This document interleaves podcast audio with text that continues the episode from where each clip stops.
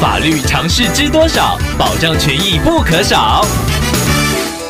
欢迎收听《法律知多少》时间，我们请到台湾瑞银法律事务所律师郑瑞伦来为您解答法律上的疑惑。各位听众朋友，大家好，我是郑瑞伦律师。郑律师您好，听众朋友，OK，透过官网留言板想要请问您，他跟一家化工厂买了化学品，收到货品之后，听众跟工厂要求提供安全资料表以及成分分析表，但是对方却都不肯。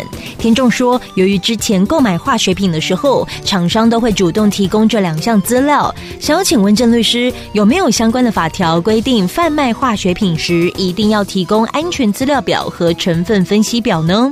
生活中的化学制品很多，像是农药、化妆品、清洁剂、涂料、实验室用品等等，相关的标示规定也散落在不同的法规中。一般来说，为了保障民众的权益，立法者通常都会对贩售化学制品的管制非常严格。会要求业者应该明确标示他贩售的化学制品的成分。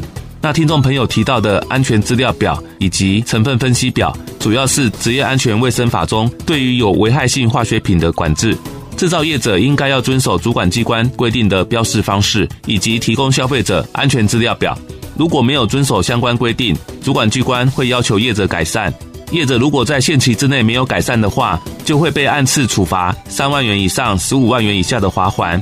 另外，相关法规也会要求制造业者应该适时的更新安全资料表的正确性，并且至少每三年要检讨一次。本题中，听众朋友买到的化学产品没有标示成分，那厂商也没有提供安全资料表，厂商已经违反了职业安全卫生法相关的规定。所以建议听众朋友在还没有厘清你所购买的化学制品成分内容是什么之前，不要轻易的使用化学制品，以免遭受意外。以上希望律师的回答可以帮助到听众朋友，谢谢。